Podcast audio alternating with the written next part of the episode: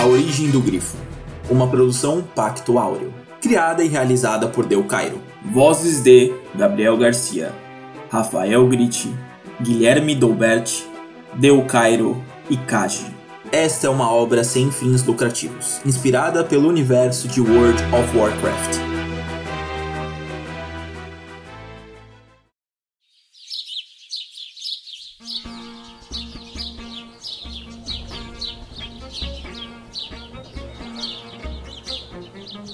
Apesar dos dias chuvosos, o sol estava resplandecente, dando uma trégua ao temporal. Infelizmente, o mesmo não se refletia na guerra contra a Horda. Com a frota cultirena destruída pelos poderosos dragões vermelhos, os orcs estavam próximos de desembarcar no litoral de Lordaeron. Malteres e Garrand aguardavam com uma comitiva na porta do castelo de Monte Lazuli. Lendas contavam que o prédio foi erguido onde morrera um grande dragão azul e que os ossos foram misturados com os tijolos para deixar o forte indestrutível. Não era à toa que o símbolo da casa Lanastor era um dragão azul em um fundo branco.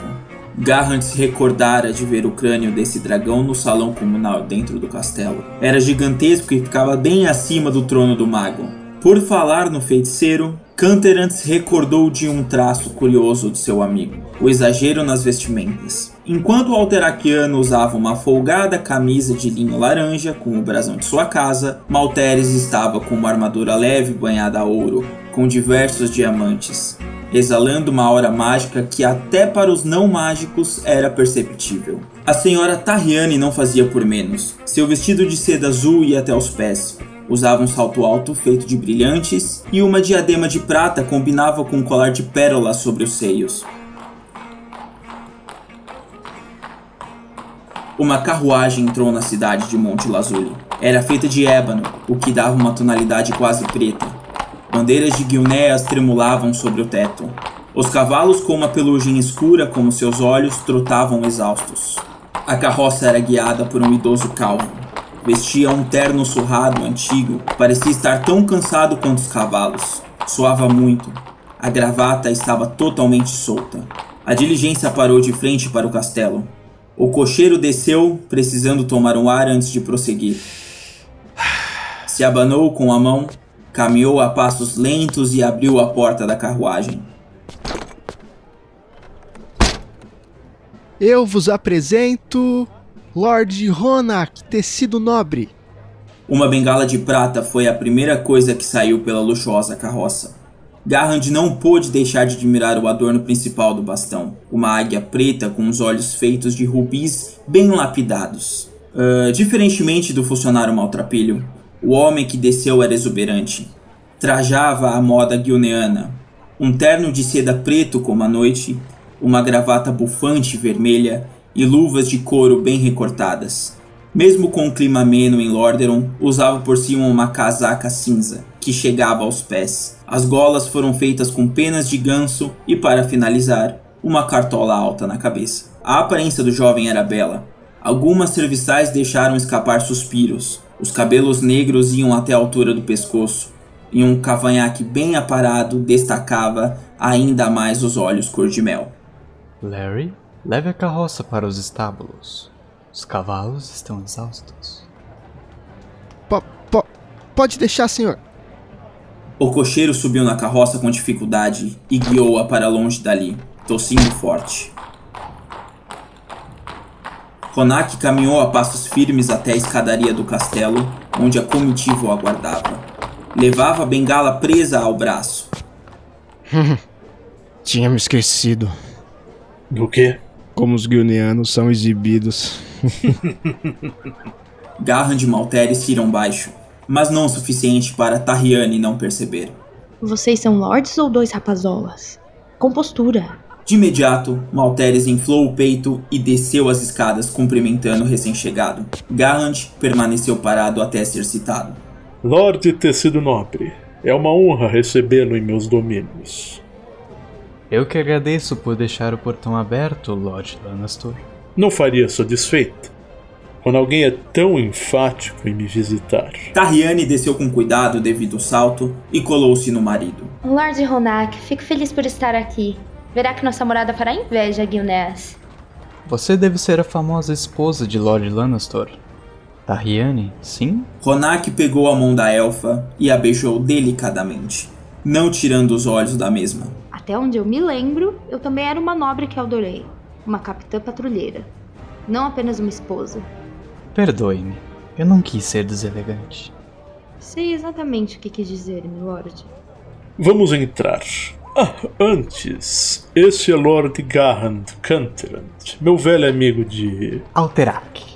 É um prazer encontrar um vizinho. Até onde me lembro, Guinness e Alterac não fazem fronteira. Todos os reinos humanos são vizinhos e amigos, não é mesmo?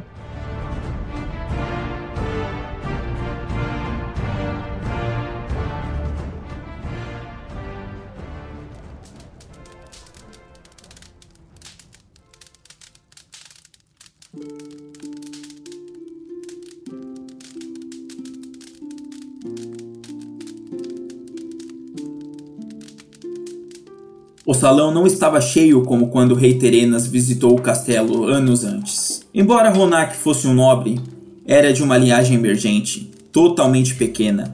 Nunca poderia ter o mesmo glamour de uma visita real. Foi Tariane quem insistiu em recebê-lo na porta do castelo. Do contrário, ele entraria sozinho e se dirigiria até o salão comunal para o almoço. Usaram apenas a mesa principal do salão, onde normalmente a família Lanastor realizava as refeições de fronte para os soldados e vassalos nas mesas menores colocadas abaixo do palanque onde ficavam. Malteres e Tarriane estavam sentados juntos, lado a lado, enquanto seus três filhos ao lado do pai, no lado oposto de Ronak e Garrand. Um javali foi assado para a ocasião. Uma maçã estava presa à boca do animal morto. O almoço ainda tinha salada de batata e rabanete, arroz e pão à vontade. Para acompanhar a pesada refeição, Lord Lanastor escolheu um conhaque de Alterac para beber. Os servos serviram todos com um pouco de cada refeição, milimetricamente servido para ninguém ter a mais ou menos, a não ser as crianças que tinham bem menos comida, principalmente a jovem Líria, que já tinha um sobrepeso aparente, o que já diferenciava a irmã gêmea, Marianne, bem mais magra. Nenhum negócio foi falado durante a refeição. Foi um almoço irritantemente silencioso, com apenas algumas perguntas sobre a decoração do castelo. O nobre guilneano era extremamente interessado por arte. Após uma deliciosa salada de frutas de sobremesa, as crianças deixaram a mesa.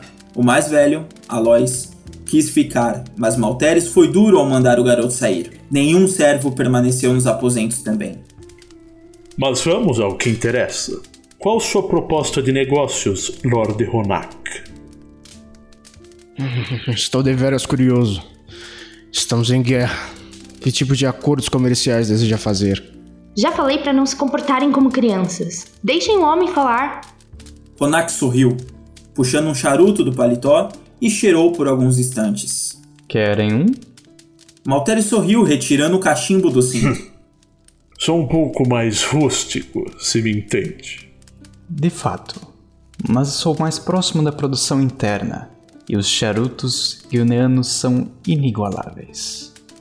Essa é nova. Desde quando Guinéas tem uma indústria de tabaco? A indústria é a marca de Guinéas, caro Lord Canterant. Mas sim, não era nosso forte. Estão variando a produção? Mas é claro, compramos tabaco de Lordaeron, então produzimos essas maravilhas. Me dê um. Garrod olhou incrédulo para a elfa, sem poder imaginar que ela era de fumar. Malteres não parecia surpreso. Ronak tirou outro charuto do bolso e entregou para Tarriane. Querido, pode acender para mim? Malteres criou uma chama acendendo o charuto para a esposa. Ronak puxou um fósforo e acendeu riscando na mesa. Sinto lhes desapontar, mas não são acordos comerciais que me trazem aqui. Imagino que seja pela boca livre, então. Meu javali não falha. É conhecido nos Sete Reinos. Não é nada sem meu molho. Embora não recuse uma boa carne, não. A guerra me trouxe aqui. Os orcs já chegaram em Guinéas? Não. A derrota trágica na Batalha do Pantanal me fez refletir. Malteres fechou a expressão. Parecia quase mastigar a ponta do cachimbo de raiva ao lembrar do fracasso marítimo. Muitas vidas perdidas. Mais do que isso, toda a frota da Aliança foi por água abaixo. Eu não queria ser frio e insensível, mas como a senhora Tarriane fez as honras, não vejo problema em falar que a maior tragédia foi a quantidade de navios perdidos. De fato, agora só podemos esperar pela chegada dos Orcs. Não existe força naval ou aérea para impedir a Horda. Em algumas horas, a Horda desembarcará na costa de Lordaeron e toda a guerra será em nosso terreno. Fico impressionado, Lorde ter sido nobre. Até parece que já estava aqui quando reportei ao Lorde Lanastor. Embora eu me interesse pelas artes arcanas, não leio mentes. Ronak riu levemente e então soltou a fumaça do charuto para longe.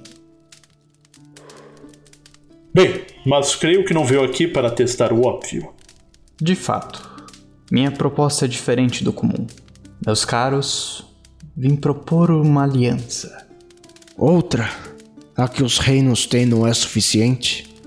Ela pode ser suficiente, se for bem guiada. Bem, nenhum de nós faz parte do alto comando, então não será pelas nossas próprias decisões. Você tem razão por este lado. Por isso, quero propor uma aliança diferente. Veja, minhas terras ficam na floresta de Pinha Prata, que faz fronteira com o Contraforte, onde os orcs vão desembarcar. Nessa visão, eu já sou o mais prejudicado.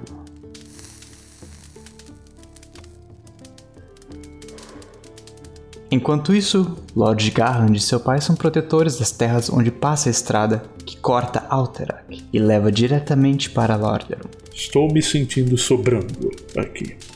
Claro, eu não poderia esquecer do senhor Lord Lanastor, que talvez tenha o um papel mais importante. Embora de fato as suas terras são as que menos estão em risco, você possui algo que eu e Canterant não temos: contatos com a aristocracia e a coroa de Lordaeron. Fala como se fôssemos amigos pessoais de Terenas. E você precisa de meus contatos para que. Acho que eu não fui suficientemente claro, Lord Lanastor. Você construiu uma cidade num período de cinco anos. Algo louvável? Você controla bem a logística. Garand possui os melhores guerreiros de Alterac. E você. Os melhores comerciantes. Logo, os melhores informantes. Tem alguns espiões na minha folha de pagamento também. Bem, que eu saiba, já fornecemos tudo isso para a Aliança. Sim, mas não sei se souberam da tentativa de construção de uma serraria pelas forças da Aliança em Contraforte. Alguns infiltradores orcs quase estragaram os planos. Então é verdade. Achei que eram apenas rumores. Os orcs já estão fazendo inteligência e sabotagem. Devem ter até mesmo posto avançado em algum lugar do Contraforte, só preparando o terreno para o desembarque. De fato, falta uma organização que ofereça o que temos para a aliança de uma única vez. Dizem. um grupo paralelo? Seria mais uma divisão especial do exército. Exatamente. Essa é minha proposta. Como eu e Lord Canterante aqui não somos os líderes de fato de nossas terras, não temos como bancar uma ideia dessas para o alto comando. Já você, Malteres, é outra história. E não existe nenhum outro interesse seu, Lord Ronak? Além da sobrevivência da humanidade? Claro que há. Uma organização que se especialize nisso pode ganhar muito prestígio e trazer lucro para nossas três famílias. A custo de dezenas de soldados que podem morrer? Não pensa que é desumano? Não, de maneira alguma. Ninguém será desperdiçado. Não vamos mandá-los para a morte certa. Vamos treiná-los para serem os melhores, ensinar os valores corretos e recompensá-los por seu trabalho. Podemos criar uma corrente hierárquica onde os membros são promovidos, com nós como líderes, é claro. O alto comando aceitaria isso? Veja bem, estamos oferecendo basicamente um grupo paralelo na aliança. Contanto que responda a aliança, creio que Lord Lotaro não se enfurecerá. Tenho alguns favores para cobrar na corte. Senhores, acho que esse pode ser o começo de um pacto duradouro. Já temos um nome então. Pacto Áureo. A Origem do Grifo. Uma produção Pacto Áureo. Criada e realizada por Del Cairo. Vozes de Gabriel Garcia, Rafael Gritti, Guilherme Dolbert, Del Cairo e Kaji. Esta é uma obra sem fins lucrativos, inspirada pelo universo de World of Warcraft.